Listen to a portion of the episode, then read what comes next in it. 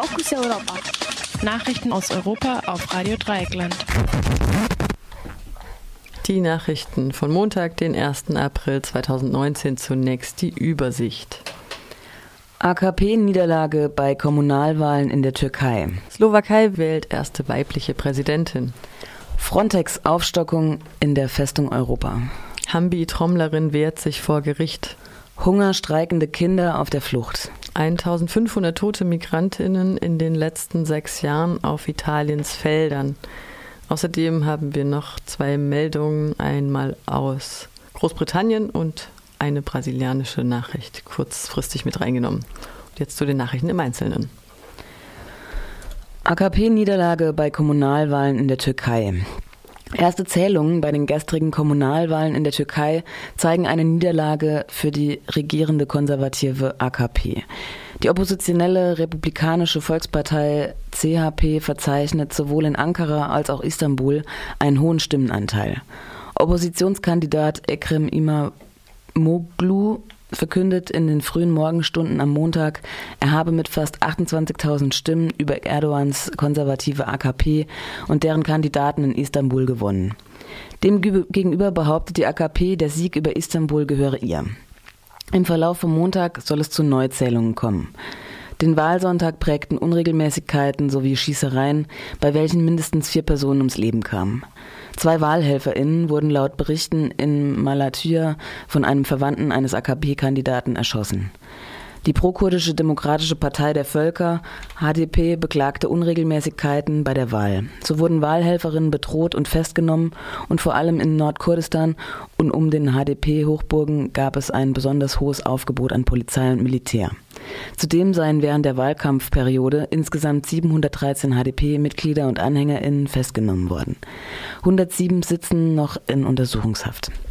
WahlbeobachterInnen schätzen die Kommunalwahlen als eine Art Referendum gegen Erdogans 16-jährige Präsidentschaft. Seine Beliebtheit sei wegen wirtschaftlichen Problemen auf dem absteigenden Ast. Slowakei wählt erste weibliche Präsidentin. Die 45-jährige Rechtsanwältin und Antikorruptionsaktivistin Susanna Czaputova hat nach vorläufigen Ergebnissen die Präsidentschaftswahlen in der Slowakei gewonnen. Czaputova wäre somit die erste weibliche Präsidentin der Slowakei. Sie ist Mitglied der Sozial sozialliberalen Progressive Slowakei. Partei, welche 2017 gegründet wurde und bisher noch keine Sitze im Parlament hat. National bekannt wurde Taputova, nachdem sie ein 14-jähriges Verfahren gegen illegale Geländeauffüllungen führte. Sie ist ebenfalls für eine eher liberale Sicht auf Rechte für LGBTQI bekannt, vor welcher die katholische Kirche WählerInnen warnte. Die überraschende Wahl ist auch vor dem Hintergrund des Mordes an dem Journalisten Jan Kuciak zu betrachten. Dieser hat Verbindungen zwischen PolitikerInnen und organisierter Kriminalität recherchiert, als er im Februar 2018 nebst seiner Verlobten erschossen wurde. Die daraufhin entstandene Protestbewegung habe Chaputova bei den Wahlen den Rücken gestärkt, so die Einschätzung. Hambi-Trommlerin wehrt sich vor Gericht. Eine Aktivistin aus dem Hambacher Forst wehrt sich seit Freitag vor dem Landgericht Köln gegen eine Verurteilung wegen Landfriedensbruch und Beihilfe zur versuchten gefährlichen Körperverletzung. Sie war im Juli letzten Jahres vom Amtsgericht Kerpen als Exempel zu einer neunmonatigen Freiheitsstrafe ohne Bewährung verurteilt worden. Die Aktivistin soll nach Auffassung der Richter im März mit ihrem Trommeln das Werfen von Böllern auf Beamtinnen unterstützt haben. Dazu soll sie ebenfalls Feuerwerkskörper in Richtung der Polizei geschmissen haben, welche diese jedoch nicht erreichten. Am Freitag verurteilte der, Verteidiger Frank Hartley das Urteil aus der ersten Instanz und die Kriminalisierung der Klimagerechtigkeitsbewegung im Hambacher Forst scharf.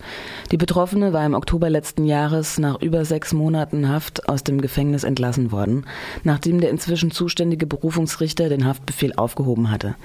Die Verhandlung soll in den nächsten Wochen fortgesetzt werden. Die Festung Europa stockt Frontex auf. Mitgliedstaaten der Europäischen Union und das Europäische Parlament haben sich letzte Woche darauf geeinigt, das Personal der Küstenwacht Frontex, Frontex von 1500 auf 10.000 Einsatzkräfte zu erhöhen. Mit dieser Ausweitung soll 2021 angefangen und bis 2027 stufenweise fortgesetzt werden. Das Abkommen soll Frontex auch mehr Einfluss in Grenzregionen ermöglichen, sollten die betroffenen Nationen damit einverstanden sein. Den Beamtinnen werd, werden mehr Kompetenzen sowie Grenzkontrolle und Abschiebungen zugesprochen. Ebenfalls sollen sie Waffen tragen dürfen. Länder wie Italien und Griechenland fürchten jedoch um ihre Souveränität auf eigenem Hoheitsgebiet. EU-Kommissionschef Juncker warf diesen Staaten himmelschreiende Heuchlerei vor. Die Verhandlungen um die Ausweitung fanden statt, obwohl die Anzahl von illegalisierten Grenzübertritten laut Frontex in 2018 um 27 Prozent zurückgegangen ist. Hungerstreikende Kinder auf der Flucht. Recherchen der britischen Tageszeitung The Guardian brachten zutage, dass 15 Kinder, welche im Dschungel von Calais auf ihren Transfer nach Großbritannien warten mussten, einen Hungerstreik angetreten haben. In einem Fall kam es bei einem Kind auf der Flucht zu einem Selbstmordversuch. Diese Information wurde E-Mails von UNHCR an das britische Innenministerium entnommen. Darin zeigte sich, dass UN-Flüchtlingshilfswerk besorgt über das Wohl von 35 Kindern, welche in einer Unterkunft im französischen Calais auf ihre Aufnahme in Großbritannien warten. Diese haben im Rahmen von Dublin III Anträge auf Familienzusammenführung gestellt, welche eigentlich innerhalb von zwei Monaten durchgeführt oder abgelehnt werden sollte. Einige Kinder warten vermutlich schon seit einem Jahr auf ihre Bestätigung. Über 1500 Migrantinnen sterben auf Italiens Feldern. Eine Gruppe von Italien italienischen Ärztinnen schätzt, dass in den letzten sechs Jahren über 1500 Migrantinnen, welche in Italien als Hilfskräfte auf Feldern arbeiten, durch die Ausbeutung gestorben sind. Laut einem kürzlich veröffentlichten Artikel in einem britischen Medizinjournal arbeiten die Migrantinnen als Feldsklaven und Sklavinnen und ermöglichen somit, dass italienische Tomaten ganzjährig billig exportiert werden können. Nebst dem Tod durch Erschöpfung und durch unzureichende Hygiene werden die Arbeiterinnen auch in Schießereien von Bandenmitgliedern ermordet. Sie erhalten einen Lohn von etwa 12 Euro am Tag und leben in Slums. Die Ärztinnen schätzen, dass sich etwa 100.000 Migrantinnen in solchen Slums in ganz Italien verteilt aufhalten. Sie schätzen ebenfalls, dass sich die Situation durch, neue, durch das neue Sicherheitsdekret und den Rechtsruck in Italien nicht verbessern wird. Eilmeldung, voll sensationell, May sagt Brexit ab. In den frühen Morgenstunden bestätigte die britische Regierungschefin Theresa May eine Meldung der Sun, wonach Großbritannien nun doch ein zweites Referendum plant. May begründet ihren Sinneswandel mit der Lage der britischen Großbanken und der Automobilindustrie. Auch ein Wiederaufflammen des blutigen Nordirland-Konfliktes sei möglich. Außerdem verwies sie auf die wiederholte Ablehnung ihres Austrittsvertrages durch das britische Unterhaus. Drei Abstimmungsniederlagen in Folge sind nun auch für mich genug, sagte May mit ihrem bekannten Sinn für Humor. Außerdem soll Parlamentssprecher John Bercow ein Gesetz aus dem Jahre 1204 ausgegraben haben, wonach Referenten nur für zwei Jahre und sechs Monate politisch bindend seien. Bei der Übersetzung aus dem Mittelenglisch soll seine Ehefrau Sally Bercow behilflich gewesen sein. Dies führte bereits zu Verschwörungstheorien, denn die Pro-Remain-Haltung von Sally ist nur zu bekannt. Indessen behaupten manche Insider, das Unterhaus habe diesmal so gut wie keine Rolle gespielt. Die Premierministerin sei ohnehin not amused of the House of Commons. Entscheidend waren wohl Beratungen mit Mitgliedern des Oberhauses. May soll mehrmals und sehr lange mit einem Mitglied des Oberhauses telefoniert haben. Es soll sich dabei um den Lord Will of the People Duke of Westminster gehandelt haben. In Brüssel und in den meisten Hauptstädten der EU wurde die Meldung mit Begeisterung aufgenommen. Dufte, wenn die Briten bleiben können, sagt die deutsche Kanzlerin Angela Merkel laut der Bild-Zeitung.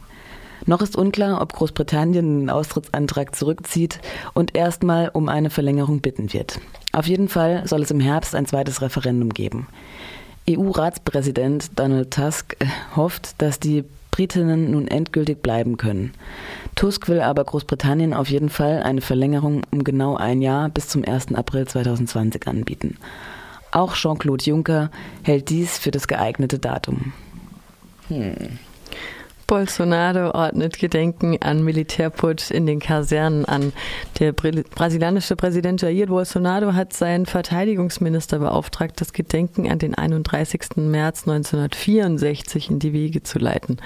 An diesem Tag kam es in Brasilien zum Militärputsch, der den Beginn der Diktatur markierte, die bis 1985 andauerte. Darüber informierte der Pressesprecher der Präsidentschaft Otávio Reju Barros und fügte hinzu, dass die diesbezüglichen Aktivitäten sich nur innerhalb der Kasernen abspielen werde. Hat, er hat auch darauf verwiesen, dass Bolsonaro die Geschehnisse von 1964 nicht als Militärputsch betrachtete betrachte. Ganz im Gegenteil meine er, dass die versammelte Gesellschaft die Gefahr gespürt hat, die in diesem Moment im Land herrschte, und das hat die Zivilen und die Militärs näher zusammenrücken lassen. Zitat war das von Bolsonaro, um Brasilien von den linken Guerillas zurückzugewinnen und neu aufzustellen.